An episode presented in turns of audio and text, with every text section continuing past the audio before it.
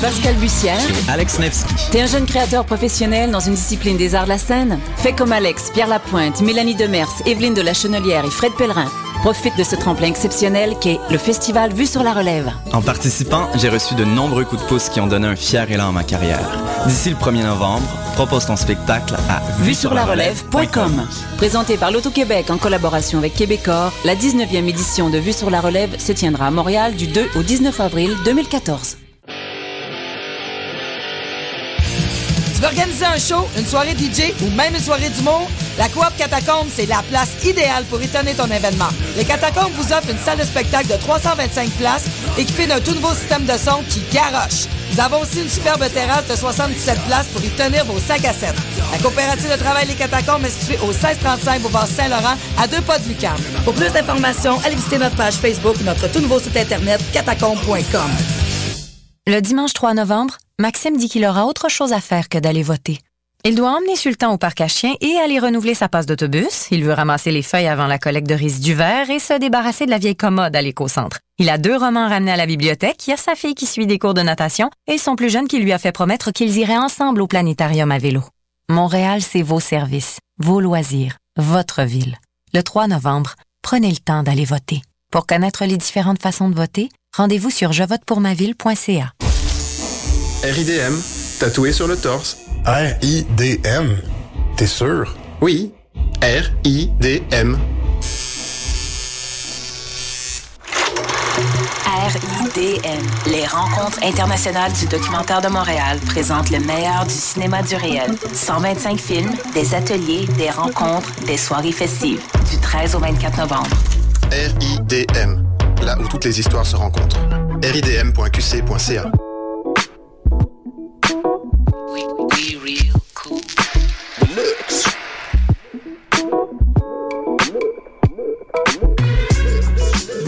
écoutez Choc FM, l'alternative urbaine.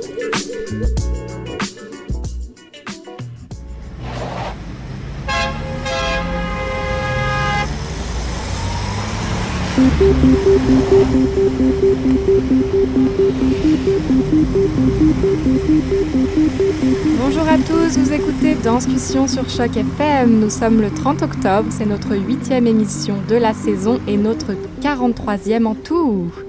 Ouais, bon score. Alors, autour de la table avec moi, les membres de Danscussion. Maude, salut. Bonjour, bonjour. Stéphanie. Bonjour. Hélène. Allô. Et moi, Clara. Merci de nous écouter. Alors, en deuxième partie, aujourd'hui, nous allons recevoir Diane Patenot, de porte-parole du groupe de danse Parkinson en mouvement.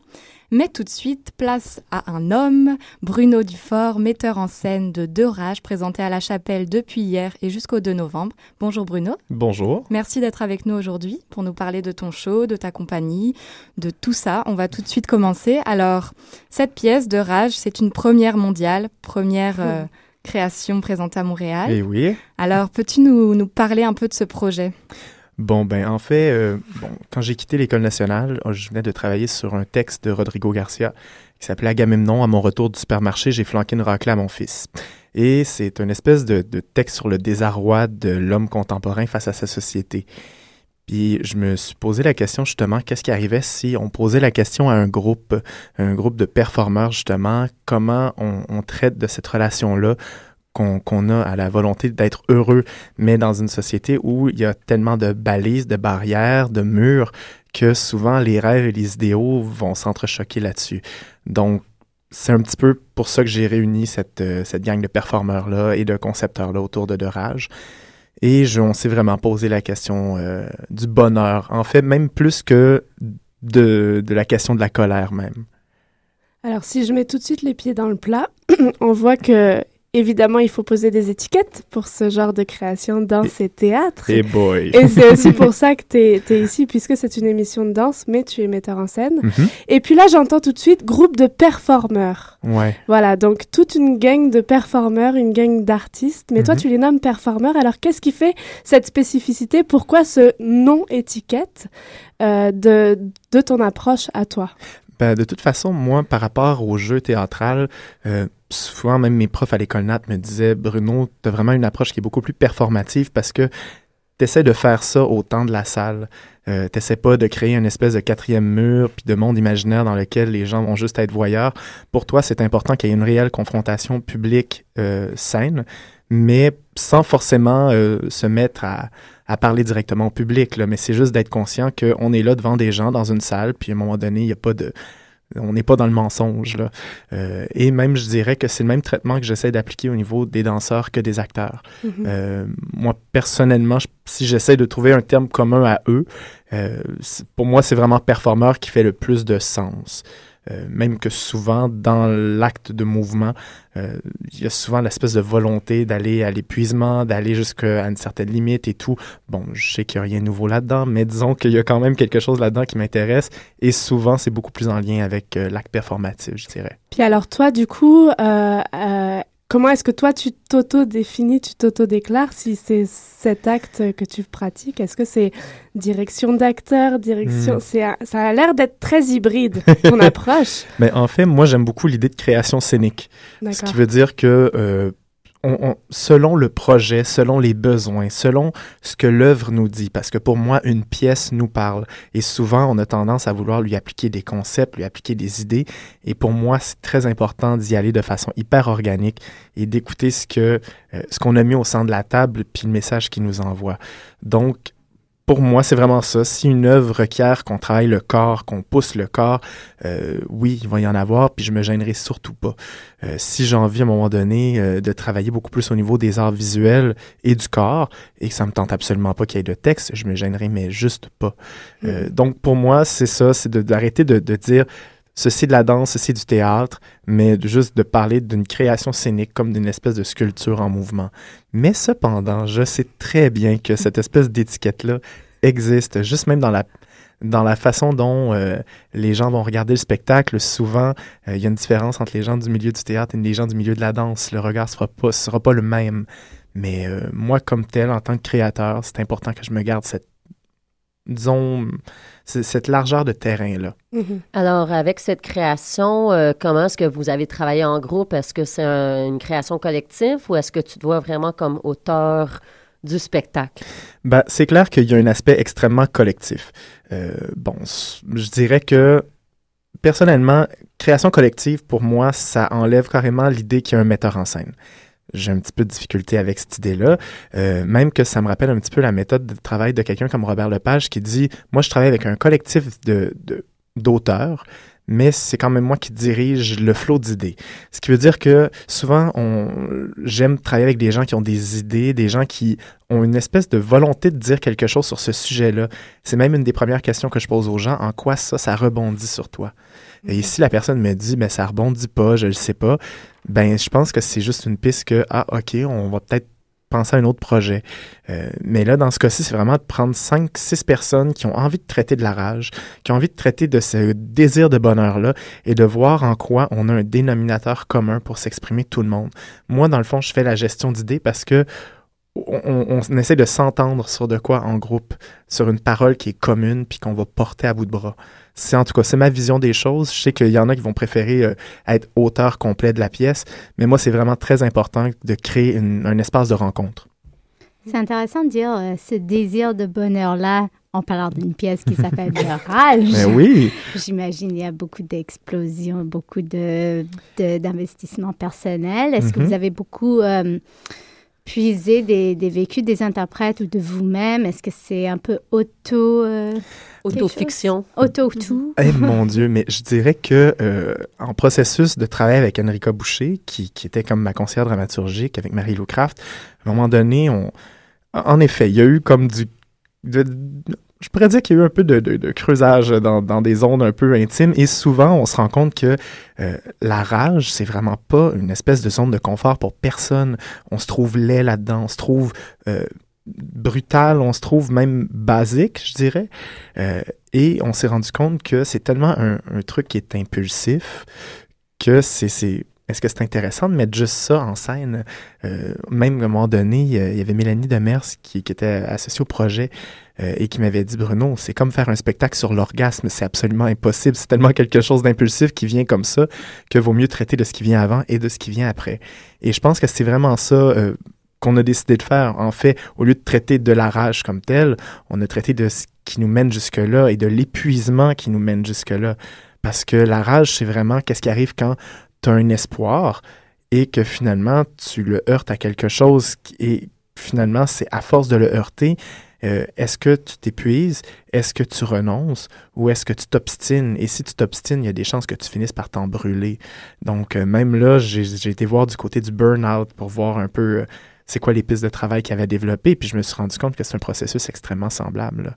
Donc oui, on, on puisait tout à travers des vécus semblable, mais en même temps, euh, j'ose espérer que c'était pas une thérapie de groupe. Comment est-ce que tu as emmené dans le corps justement tes interprètes, tes performeurs, pardon?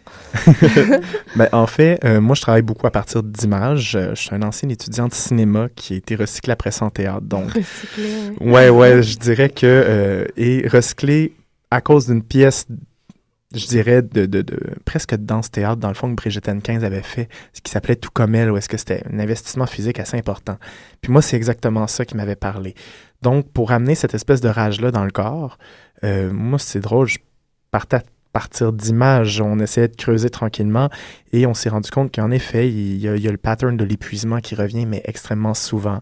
Euh, il y a l'espèce de d'obstination à vouloir dire quelque chose qui sort pas.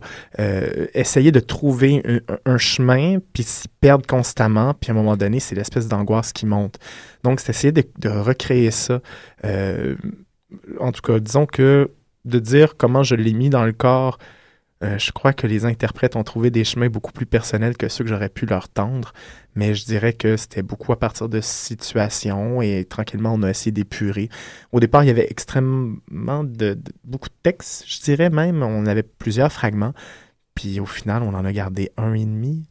Donc mm-hmm. euh, vraiment, on s'est rendu compte que le corps disait tout ce que les textes pouvaient dire, alors ça servait à rien de d'être redondant là. Si on parle des interprètes, mhm. qui sont-ils et, pourquoi ce choix, toi, de t'entourer de ceux-là et pas d'autres euh? Ben, écoute, euh, disons qu'il y a Alexis Lefebvre qui est arrivé assez tôt dans le processus. C'est quelqu'un avec qui j'avais travaillé à l'École nationale, mais j'avais travaillé avec lui euh, surtout dans un cadre d'acteur. On travaillait une scène de Gauvreau. Mais j'avais été stagiaire pour Manon Oligny sur Danse à 10 et aussi pour Marie Bélan sur Danse à 10. Donc, j'ai suivi le travail que Marie avait fait avec Simon Xavier et Alexis. Et bon, euh, toujours assez ludique de travailler avec cette personne-là, mais Alexis a aussi une intelligence et euh, une façon de pouvoir se pitcher que, que moi j'adore. Donc vraiment, c'est beau, un beau contraste. Euh, aussi, bon, du côté des filles, moi je fonctionne un peu par OK, ça marche, ça marche pas, je suis assez instinctif dans la vie. Et bon, Rachel, Rachel et Karine, ça a été un petit peu ça. C'est des interprètes extraordinaires. Il y a, il y a, il y a bon, Karine a une espèce d'humour qui, qui, moi, je trouve absolument savoureux. Et Rachel, c'est un puits d'émotion, là. Ça n'a pas de sens. Ensuite de ça, Julien, Julien, bon, euh, je l'avais déjà vu aussi performer, euh, bon, pour Dave Saint-Pierre. Il y avait euh, aussi Audrey, Audrey qui est comme aussi une espèce de coup de cœur qui vient de l'ennemi. et elle m'a été présentée par des amis communs. Elle avait fait un spectacle l'année dernière à Tangente et on a des opinions assez communes au niveau autant de la danse que du milieu. Et pour ce qui est de Philippe, c'est Manon Aligny qui m'en avait parlé euh, en me disant Bruno, je pense que vous allez bien vous entendre. Vous avez en tout cas, il y a quelque chose au niveau de l'énergie qui, peut fonctionner. Donc euh, vraiment, moi, ça a été par coup de cœur. À un moment donné, j'ai fait Ah, OK, c'est ce groupe-là de six personnes. Mais, euh, mais s'il y a une chose qui les rassemble, c'est vraiment l'espèce de volonté de dire puis de se pencher sur cette question-là. Je pense pas que je serais capable d'avoir des interprètes qui, qui, eux, attendent d'être remplis par un créateur. Et là, vous avez commencé vos représentations et Mhm. c'est une première. Alors, comment est-ce que vous le vivez maintenant que le spectacle est rendu sur scène? Ouais, ben disons qu'il est sur scène depuis hier, Ouais. euh, mais on a quand même eu une résidence à la chapelle la semaine dernière et ça fait vraiment beaucoup de bien. Disons que on, on aime beaucoup Jack de nous avoir laissé cette chance-là parce que ça nous a permis vraiment de jumeler le corps, le texte et la scéno parce que vraiment il y a tout un environnement scénique avec ça. Euh, disons que c'est assez important pour les interprètes aussi de se faire un terrain de jeu qui, soit confortable. Euh, mais là, disons que là, il est offert. Euh, c'est un peu effrayant, c'est clair, parce que veux, veux pas, on, le présente autant aux gens du milieu du théâtre que de la danse. Et euh, ben, c'est ça, disons que, euh, étant donné que j'ai pas de formation en danse, mais que je cherche à poursuivre ma démarche au niveau du corps, c'est clair que je m'attends un peu à recevoir des, des, des, des, petites critiques de ce côté-là parce que bon, je commence, j'amorce mon ma démarche et tout.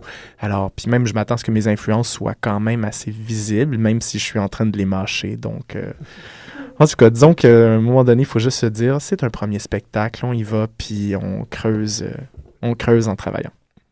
Tu as la tête de ta propre compagnie, Mhm. Burn, création scénique. Mhm. Euh, c'est, elle est assez récente, janvier 2013, 2013 il Ouais, me semble. exactement. Euh, tu parles d'une, plus d'une pensée en mouvement Mhm. pour cette compagnie. En quoi, tu, en quoi tu, tu aimes dire ça, en fait?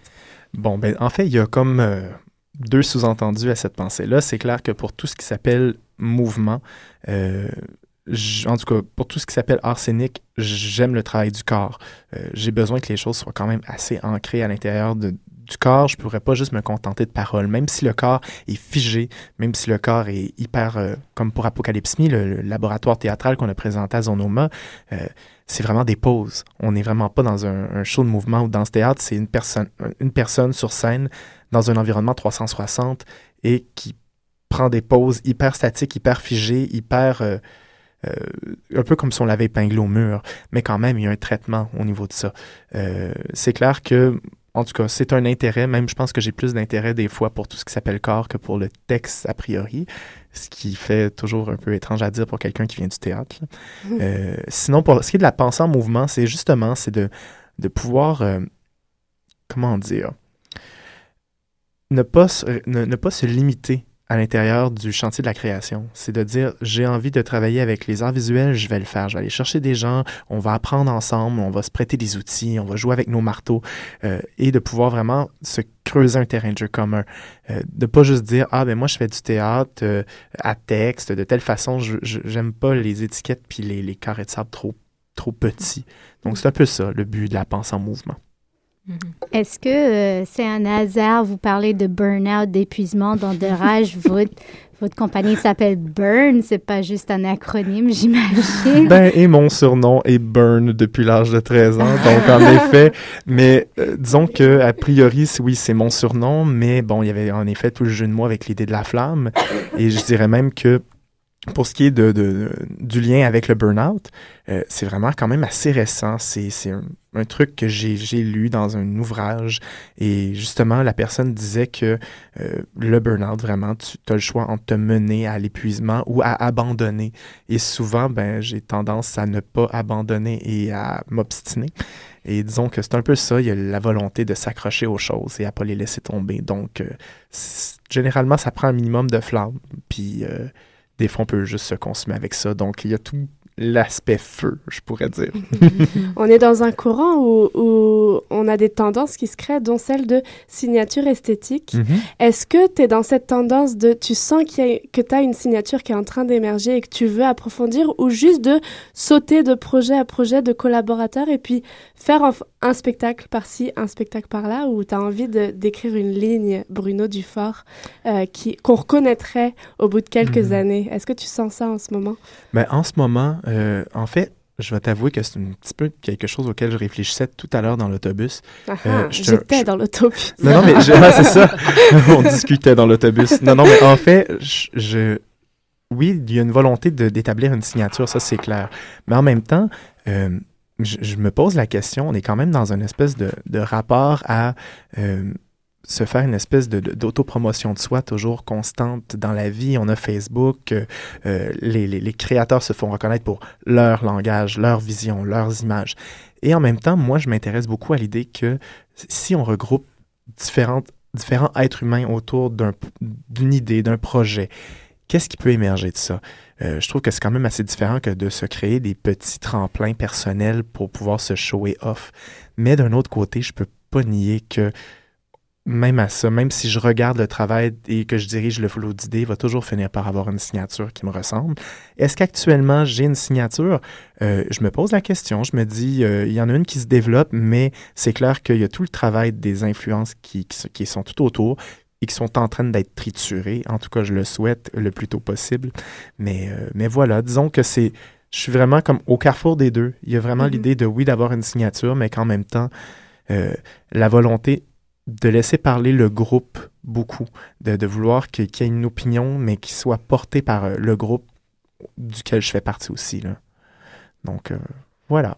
Et parlant de ce groupe et ce projet, est-ce que c'est un projet que tu crois va continuer à développer ou est-ce que est-ce qu'il y a des plans pour euh, mettre le choix en tournée ou est-ce que c'est vraiment one-off, puis après ça, tu passes à d'autres choses? Ben pour le moment, je dirais que euh, c'est clair qu'on essaye de trouver des façons de pouvoir sortir le spectacle. En plus de ça, euh, il y a quand même différents endroits où est-ce qu'on peut le présenter. Il y a eu des dépôts de faits à ce sujet-là. Euh, mais moi, ce qui m'intéresse encore plus, c'est de voir comment il peut évoluer au niveau du propos. Mm. il y a quand même des éléments dans le spectacle que je me dis, ah, OK, on aurait pu aller plus loin. C'est juste que des fois, le temps manquait. Euh, mais je dirais qu'actuellement, comme première proposition, j'assume pleinement ce qu'on présente à la chapelle. Mais pour moi, tous les spectacles, c'est des work in progress. On peut se réveiller demain matin, avoir une bonne idée, puis dire OK, on va aller faire quelques raccords, puis on va aller s'amuser un peu. Donc, euh, moi, ça me stresse pas trop. Euh, mais, mais non, non, non, j'aimerais beaucoup, beaucoup que ça, ça, puisse tourner. La seule chose, c'est que je crois qu'on peut pousser une coche plus loin, ce travail-là et cette réflexion-là. Alors, j'imagine s'il y a des diffuseurs qui écoutent, euh, tu aimerais euh, lancer, euh, lancer l'appel, pourquoi pas? Hein? Oui, oui. Moi, j'aurais une petite curiosité, une petite question à demander. Mm-hmm. Vous avez parlé de Manon Ligny, Mélanie Demers, ce sont des noms qu'on connaît dans le milieu de la danse. Est-ce que pour vous, en tant que spectateur, déjà, est-ce que vous voyez beaucoup de, de théâtre et de danse? Est-ce que vous êtes quelqu'un qui fréquente beaucoup de shows? Et si oui, avez-vous quelques, quelques personnes, metteurs en scène que vous suivez, avec qui vous êtes en communication vraiment même dans l'autobus. ben, en fait, euh, là, dernièrement, j'ai découvert, je me rappelle pas du nom de la chorégraphe, mais j'ai découvert justement euh, elle s'en vient justement à l'usine C. Euh, elle avait fait la, la chorégraphie Côtelette. Euh, en tout cas, c'est, ça va être présenté au mois de novembre. Euh, il y a même la vidéo qui est disponible, qui a été réalisée par Mike Figgis. Moi, je dirais aux gens, si vous avez la chance de tomber sur cette vidéo-là, moi, ça a été un petit choc. Mm. Et c'est là que je veux dire que la danse et la performance peuvent finir par n'être qu'un. Parce que ces femmes-là, à un moment donné, entament une espèce de chorégraphie percussive sur leur corps et finissent par être marquées écoute, le corps devient rouge. Là.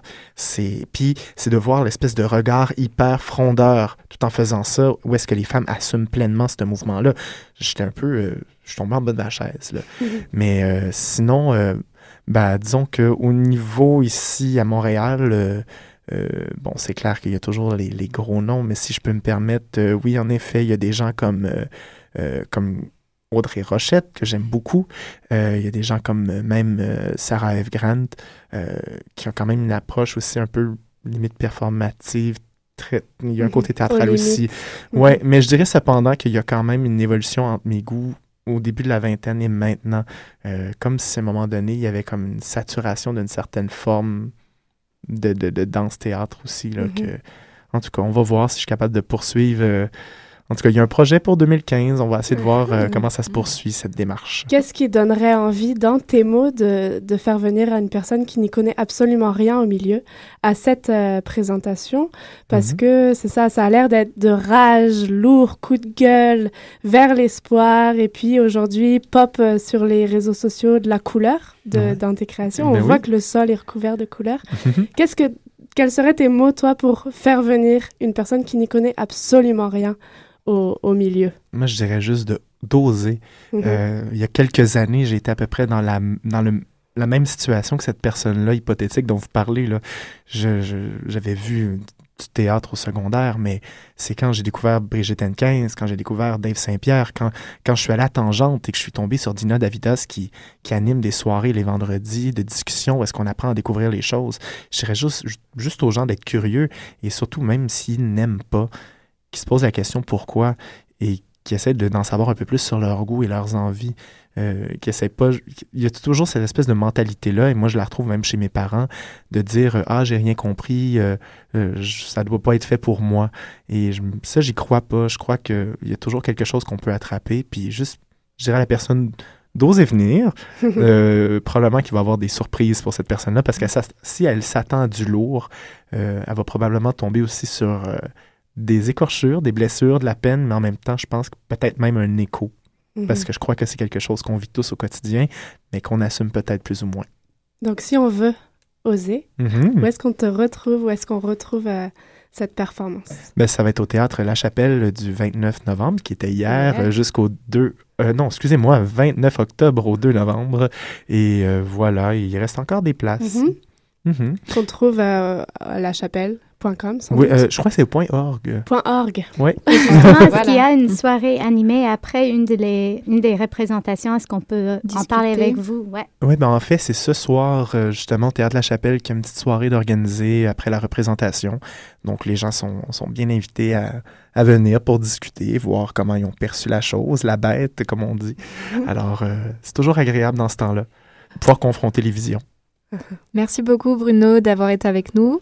On va tout de suite euh, passer à une petite pause musicale pour se retrouver dans la deuxième partie. Merci, Bruno. Vous écoutez euh, Discussion sur Choc FM.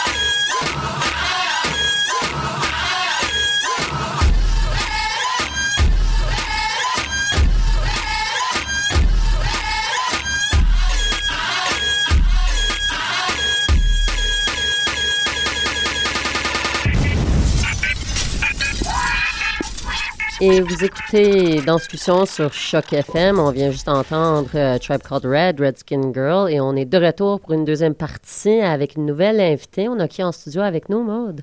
Oui, on est de retour et on vient de quitter donc Bruno Dufort, metteur en scène de De Rage à la Chapelle. Pour changer totalement d'univers, on reçoit la porte-parole du, du groupe Parkinson en mouvement, Diane Patenaude. Bonjour Diane. Bonjour. Merci d'être avec nous aujourd'hui.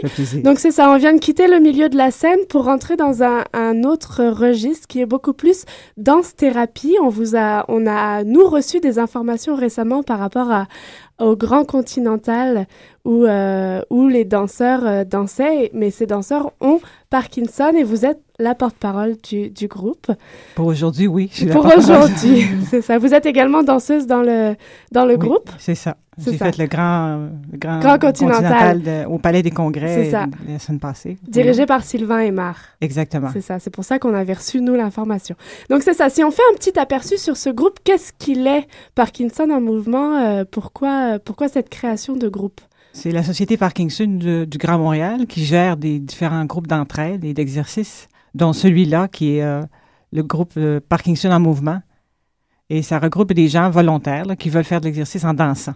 Puis il n'y a rien de plus agréable que de danser. Mm. Alors, on est à peu près euh, 25 personnes. 25 personnes. Mais pour le Grand Continental, ça prenait beaucoup plus de gens. Alors, on est allé euh, offrir l'opportunité d'un spectacle avec les conjoints. Mm -hmm. Alors, ceux qui voulaient s'y mêler, c'était bienvenu. Oui, et vous avez vécu une très belle expérience, visiblement. Très belle, très belle Les expérience. retours ont été très, très dur. bons. Très dur? Très dur. C'était très difficile. Pourquoi? Dès la première soirée avec Sylvain euh, Aymar, euh, on a vu l'ampleur de l'ouvrage qui nous attendait. Parce que quand on a la maladie de Parkinson, euh, on a des problèmes de, mo de motricité, mm -hmm. des problèmes d'équilibre, on a des problèmes de, de, mémoire. Et combiner tout ça, c'est quand même trois atouts importants pour faire de la danse. Mm -hmm. Alors, Alors l'équilibre est, est, difficile à garder, tout ça. Alors vous ça venez prend de... une humilité, une grande humilité. Ouais, ouais. Vous venez de répondre à ma première question. En fait, je voulais vous demander euh, peut-être de réexpliquer avec vos propres mots quelle était, qu'est-ce que c'était que cette maladie Parkinson dont on a tous une idée, mais qui parfois euh, ouais, elle est, pas... méconnue. Est voilà, qui est quand même méconnue. très méconnue. On Donc... la relie souvent aux personnes âgées, mais c'est euh, c'est plus vrai. Tout à fait. Moi, je l'ai eu à 36 ans mon diagnostic. Et puis, il y en a, il y a même à 20 ans de nos jours qui ont la maladie de Parkinson. C'est une maladie neuro, neurologique qui démarre, euh, qui démarre au cerveau. Et c'est dans cette substance noire du cerveau que se, se, se dégradent les cellules, euh, euh, voyons, nerveuses. Mm -hmm. Alors, à partir de là, ben, quand ça attaque le cerveau, ça peut attaquer n'importe quel membre, l'équilibre, la marche, l'écriture, la parole, ça peut toucher tout le corps. Alors, c'est la dégradation lente, mais sûre.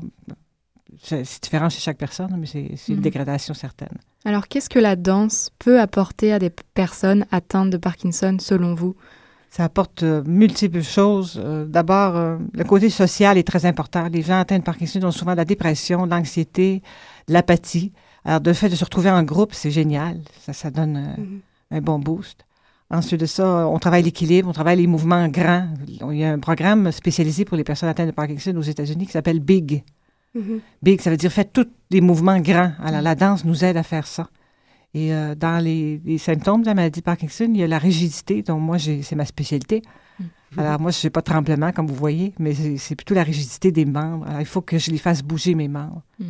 Alors, la, la, danse, c'est un autre, euh, bien, une chose qui nous procure du bien-être.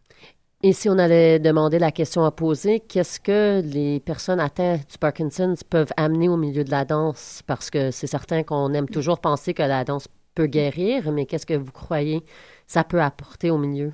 Moi, je pense que c'est euh, ça remet toujours la personne qui donne le cours en question. La personne nous dit souvent, ça remet toute mon, mon éducation en question. Je pensais que la danse était facile, mais c'est pas facile pour tout le monde, c'est pas évident pour tout le monde. Il faut développer plus de techniques pour les, aider les gens atteints de Parkinson à réaliser leur, leur danse. Mm -hmm. Je pense que ça remet en question euh, les fondements de la danse ordinaire. Est-ce que vous touchez à différents styles de danse? Euh, présentement? Oui. Euh, non, là, je fais la danse du yoga. Ah. Moi, j'aime beaucoup varier mes, mes activités. Okay. J'aime ouais. beaucoup varier. Je trouve que c'est comme ça qu'on maintient un, un, un bon, comment on dirait, bon moral. Mm -hmm. Si on a bien compris, Sylvain Aymar, il proposait une œuvre, quelque chose de, j'imagine, écrite chorégraphiquement et non pas juste une démonstration de, de certains exercices que vous avez peut-être fait. Est-ce que ça, ça a été très, très différent et peut-être euh, le, le, fait d'avoir ce but, est-ce que ça vous a apporté quelque chose autre que juste des cours que vous faites et des exercices ou des, des échauffements, des mouvements en groupe? C'est sûr que faire un spectacle, c'est différent que de prendre un cours. Alors, faire un spectacle, il faut que tu performes. Et puis, euh, pour une personne atteinte par Parkinson, performer, c'est, c'est du stress. Mm-hmm. Le stress, il faut passer au-dessus, il faut, continuer à maîtriser la, chorégraphie sans, sans, en, ayant le stress. Ça, c'est pas évident. Mm-hmm. Pas du tout. Et est-ce que vous avez l'impression que la danse dans votre vie quotidienne euh, vous a apporté, vous a aidé à, dans votre vie quotidienne, dans vos... Oui, absolument. Tout ce qu'on peut faire pour euh, bouger les muscles, mm. pour bouger les articulations, faut le faire. Mm. Alors la danse fait partie de, de mes succès. Mm-hmm. Parce que je ne vous cacherai pas que ça fait 19 ans que je suis atteinte de la maladie de Parkinson, puis ça paraît pas tellement. Mm-hmm. Alors, euh, je suis très fière de moi. C'est parce que j'ai beaucoup dansé, beaucoup joué, beaucoup mm. bougé. Je suis en constant, euh, constant mouvement. Là. Ce groupe euh, Parkinson en mouvement, c'est, c'est, ça a démarré en 2007 à l'initiative de deux personnes qui sont à la tête, deux fondatrices de, de, de ce groupe, qui sont Sarah Humphrey et Johanna Bessac, c'est ça? Johanna Bessac. C'est ça. Qui est, euh, elle, euh, plutôt. Elle enseigne en tant qu'art thérapeute, euh, notamment à l'Université Concordia. Et puis elles ont, mais vous pourrez le dire mieux que moi sans doute, il y a cinq raisons de danser si on, si on voit un peu le, sur leur site. Il y a notamment le plaisir, développer la créativité, pour euh, chacun d'entre vous. Évidemment, vivre une communauté Parkinson et vous entraider et vous soutenir dans, dans l'épreuve, euh, quel que soit.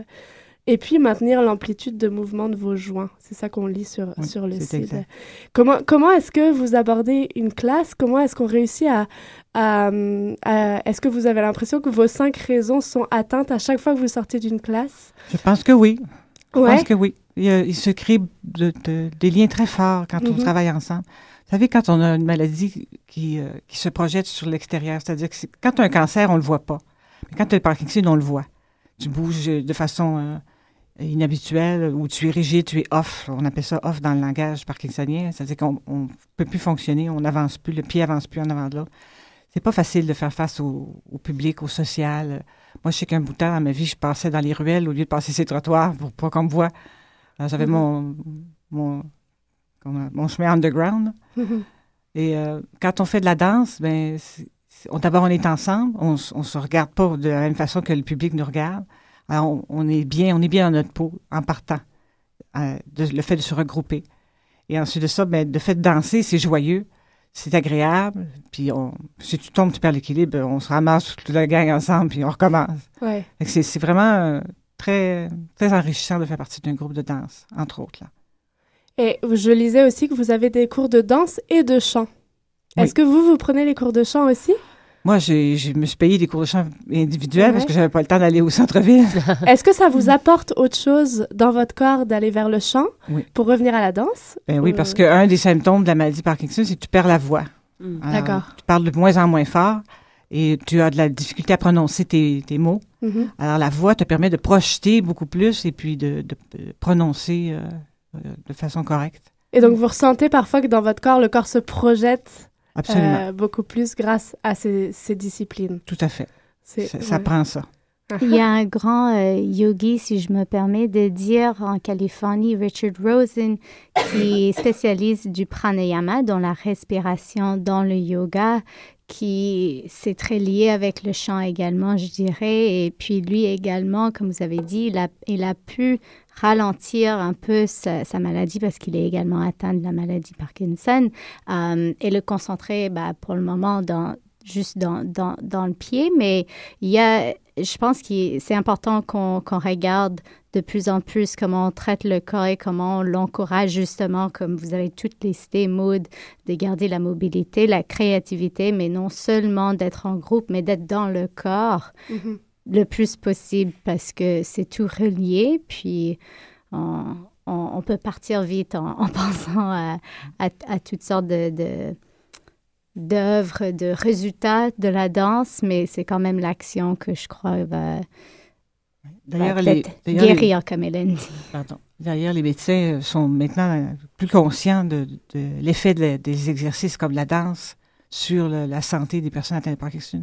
Les gens qui sont seuls, qui sans cabane, qui ne font pas d'exercice, ont tendance à se dégrader beaucoup plus facilement, selon moi, euh, que les gens qui sont en groupe, qui, qui, sont joyeux, puis qui se prennent en main.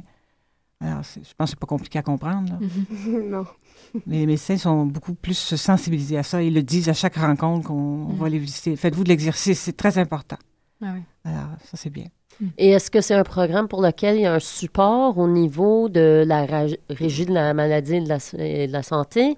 Est-ce que c'est est-ce qu'il faut être capable de payer ces cours ou est-ce que ces cours sont offerts aux, gens qui sont atteints de cette maladie euh, pour, pour les encourager en, faisant partie de leur traitement médical?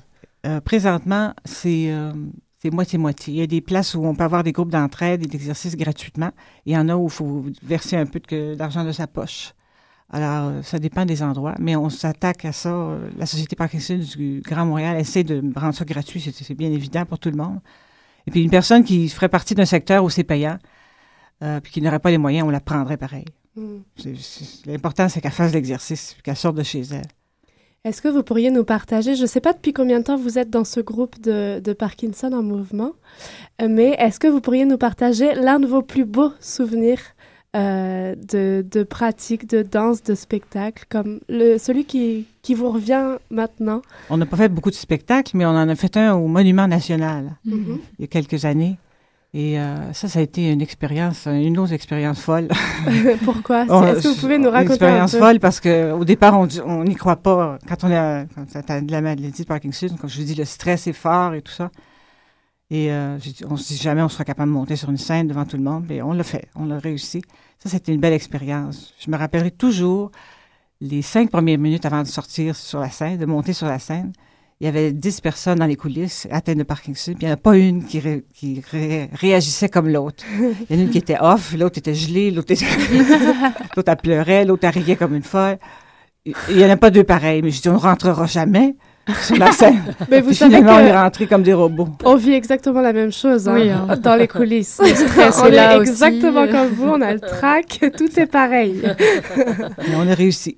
Donc ça serait l'un de vos plus beaux souvenirs. Et dans les cours, est-ce que vous pouvez nous parler de comment fonctionne un cours? Est-ce qu'il y a entraînement? Est-ce qu'il y a réchauffement? Il y a toujours réchauffement. Toujours réchauffement, c'est plus prudent. Euh, il y a une partie créativité, souvent.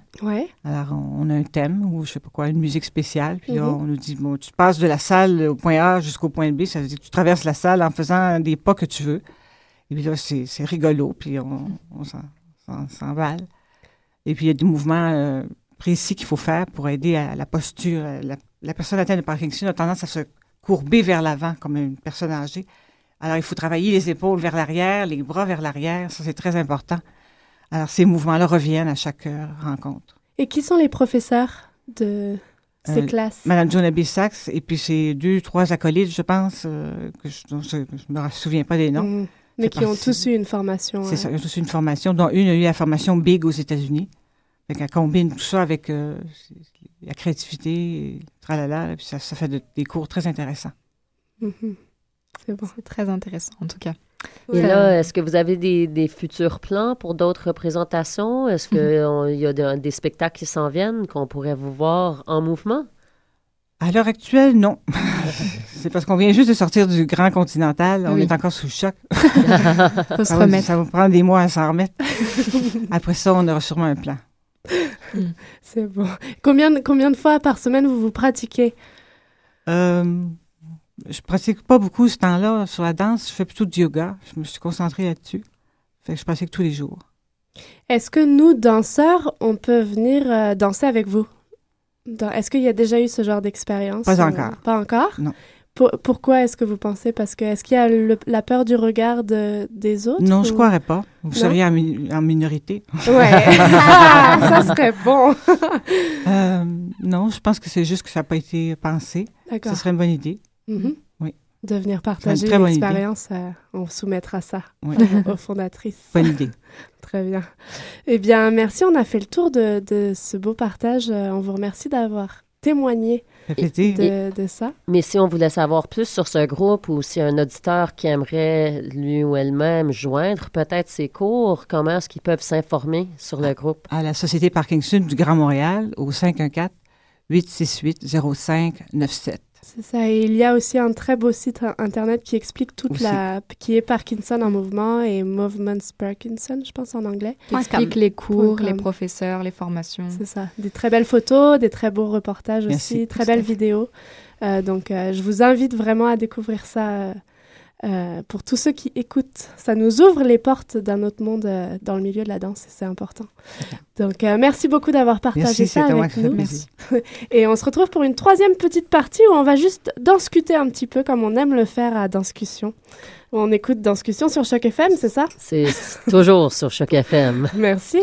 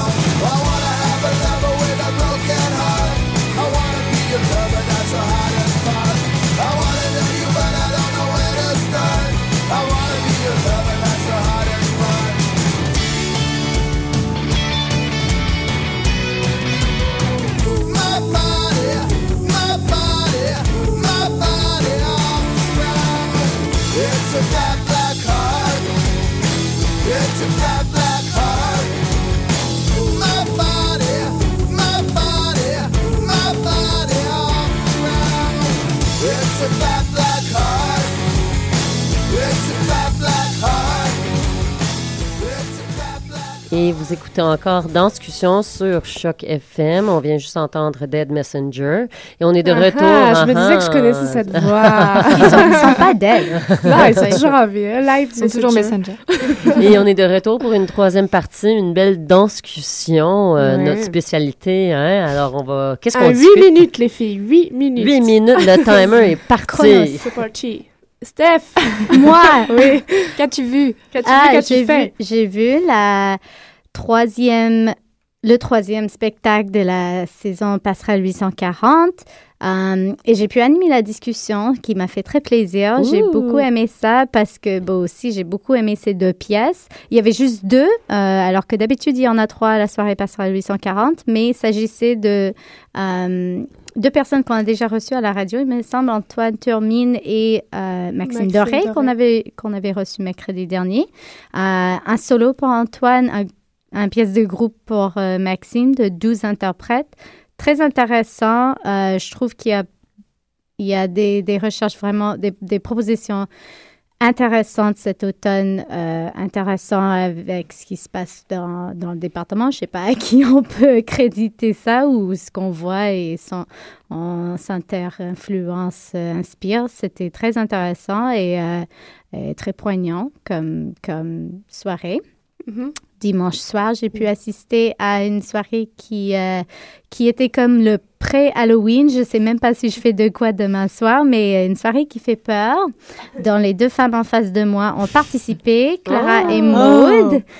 Étaient parmi celles qui font peur. Et euh, ben, c'était une soirée qui s'appelle la Maison de la Poupée ou la Maison Poupée euh, à la Baraque, qui est une porte sur Sainte-Catherine qui donne à une maison euh, croche, complètement vieille, complètement entretenue et abandonnée au même temps. Sur, Sainte-Catherine entre Baudry et Berry-UQAM, donc downtown, assez euh, en centre-ville. Et euh, le concept qui était très intéressant, j'ai jamais vu une soirée comme ça, puis euh, moi, je trouve qu'il y a beaucoup de lieux qui peuvent se prêter à ça, puis c'est, c'est assez... bah, ça, ça fonctionne, mettons. C'était une pièce par salle, et du coup, le- les spectateurs, ils arrivent, ils, ils ont une liste de chaque, chaque pièce et chaque euh, heure qui passe, enfin pas toutes les heures, mais euh, chaque créneau de, de la pièce. Puis tu, tu crées ton propre euh, circuit. Tu es escorté par une personne, par... euh, par- Un, un hôte, un maître c'est ça, que, ouais, un maître d'hôte euh, qui, qui t'installe dans une salle avec un, un limite de personnes euh, entre 5 et 10, je dirais, par salle euh, de spectateurs. Donc, il s'agissait des petits solos, duos. Euh, je sais ça, j'ai jamais vu plus que deux personnes dans la pièce. Les pièces étaient assez euh, intimes, petites. Et je ne sais pas si c'est à cause du lieu ou le fait que ça tombait en fin octobre, mais chaque pièce avait quand même un esprit hanté, quelque chose de, qui, faisait, qui faisait peur. quoi. Et, euh, et c'était intéressant parce que ça, li- ça liait le- la soirée, mais chaque chose avait son propre univers Mhm. qui existait à lui. C'était pas une scène qui était transformée comme on voit d'habitude. C'est ça. Et puis si on retourne, nous, en tant qu'artistes, vu qu'on a participé à cette, euh, cette proposition, c'est une toute autre, toute autre approche, approche, puis Clara, tu pourras appuyer, ou pas appuyer, repousser, une toute autre approche de, de- d'interprétation, parce que là, on est sous le nez du spectateur ou vraiment dans sa face, même pas sous son nez, on est dans sa face et on peut jouer de ça, aller encore plus loin dans nos barrières. Là, y a, pour le coup, il y a vraiment plus de limite de la scène, plus du tout. Tout explose, puis on peut jouer avec ça et puis créer cette ambiance de je te fais peur, je vais te faire peur, je vais te rire dans ton nez et on verra comment tu ressors. Go, 5 minutes, 7 minutes pour... euh, pour juste vous traumatiser un petit peu plus. Et ça, c'est... une- les, gens, les gens sont sortis de certaines performances traumatisés. Parce que ça se passait soit dans une baignoire, soit dans une toute petite pièce, soit dans un endroit complètement fermé, tout noir, euh, avec des performances autant de théâtre que d'art visuel. Et c'est vrai, c'était vraiment une très belle expérience. Nous, on, a passé, c'est exigeant, cinq fois samedi soir, cinq fois dimanche soir, donc dix fois en tout notre pièce, où on essayait à chaque fois de monter un peu plus la barre euh, toutes les deux ou de se contaminer un peu plus. Mais c'est une très très belle expérience en tant qu'interprète que de vivre ça. euh, je vous le conseille si vous, cro- si vous croisez la baraque euh, dans, dans vos projets. très beau euh, lieu, très- Allez-y, très belle vraiment, ambiance. foncez. Et c'est quand même pas la première fois que vous avez présenté cette pièce. Non, Alors, comment est-ce que c'était différent d'une expérience en, en salle? Bah, Clara, je te Bah, Maud vient un petit peu de, de le dire. Déjà, le fait que ce soit dans une, euh, dans une chambre euh, avec un petit espace et donc évidemment la proximité avec les spectateurs était vraiment pas la même que dans une salle de spectacle habituelle euh, où c'est frontal. Là, on avait vraiment des gens euh, derrière nous, à côté de nous. Enfin, c'était complètement différent. Donc, euh, on peut presque sentir leur respiration et je pense qu'ils peuvent presque sentir la nôtre. Donc, déjà, rien que ça, c'est incroyable comme expérience. Donc voilà, je pense que déjà ça c'était un des points. euh. Et puis le fait de la refaire aussi euh, à répétition. Alors évidemment ça apporte complètement autre chose. Et je pense que chaque fois était complètement différente pour nous deux. On l'a jamais ressenti pareil, suivant euh, le nombre de spectateurs dans la chambre, suivant notre état aussi qui, quand on l'a fait la cinquième fois, c'est jamais pareil que la première fois. Donc voilà, je pense que pour tous ces points-là, c'était vraiment super intéressant de participer à, à ça. Puis Hélène, toi, est-ce que tu as vu des shows? Tu as été en show? Tu es en création? Ben, moi, j'étais en show vendredi soir. J'ai participé à la soirée euh, de la fermeture du festival Phénoména. euh, en clown euh, parce que je fais du clown quand je suis pas à la radio. Et, euh, c'était super le fun finalement parce qu'il fallait que je fasse de l'impro pendant à peu près trois heures. Euh, et c'était ma job. J'étais clown un petit peu trop friendly avec les, spectateurs et j'essaie vraiment de, de déranger la performance. En effet, euh, de détruire la performance et upstager. Si j'avais la chance de prendre plus d'attention que de ce qui passait sur scène, c'était ma job pour la soirée.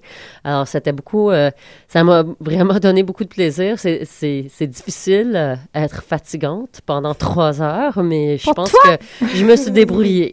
J'ai été fatigante. Et c'est drôle parce que même, euh, c'est Alexis O'Hara qui avait organisé la soirée. Et même elle disait, c'était son idée. Elle voulait vraiment que le spectacle ne marche pas. Elle voulait que tout ne marche pas, puis c'est le chaos total. Mais même dans le moment, tu sais, sur scène en train de chanter, puis moi, je suis là en train de, de déranger du monde dans le public, puis parler trop fort et cruiser des mecs. Et euh, elle disait, je, je te trouve fatigante. mais c'est ça que je voulais. Alors, c'était super intéressant comme propos. Après, moi aussi, j'ai vu la passerelle euh, dimanche soir. Je suis allée.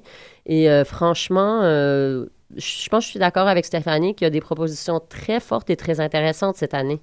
Euh, mais je suis pas certaine si c'est c'est quelque chose qu'on a mis dans l'eau, au département de danse, euh, que tous les étudiants boivent à tous les jours. euh. C'est du lion le matin. Ouais, mais euh, c'est vraiment des très belles propositions et avec, en particulier avec le travail de Maxime, j'ai trouvé une très belle synergie de groupe euh, qu'on voit très rarement dans un, un travail étudiant. Mhm. Mais si vous voulez savoir plus de qu'est-ce que j'ai pensé, on peut toujours aller sur le blog discussion Et avec voilà. un s.com et lire ma critique. Et sur ces bonnes paroles, on doit se quitter. Oh, c'est tellement triste, Donc, le blog, le blog, et on se retrouve la semaine prochaine avec encore une belle émission. Notre 44e, 9e. 44e, Logique. Et oui, Stéphanie vient de comprendre. Mais- Ah, on se retrouve la semaine prochaine. Merci les filles. pour- Merci, à vous. Joyeux Halloween. Joyeux Halloween. Et vous écoutez Danscussion sur Choc FM.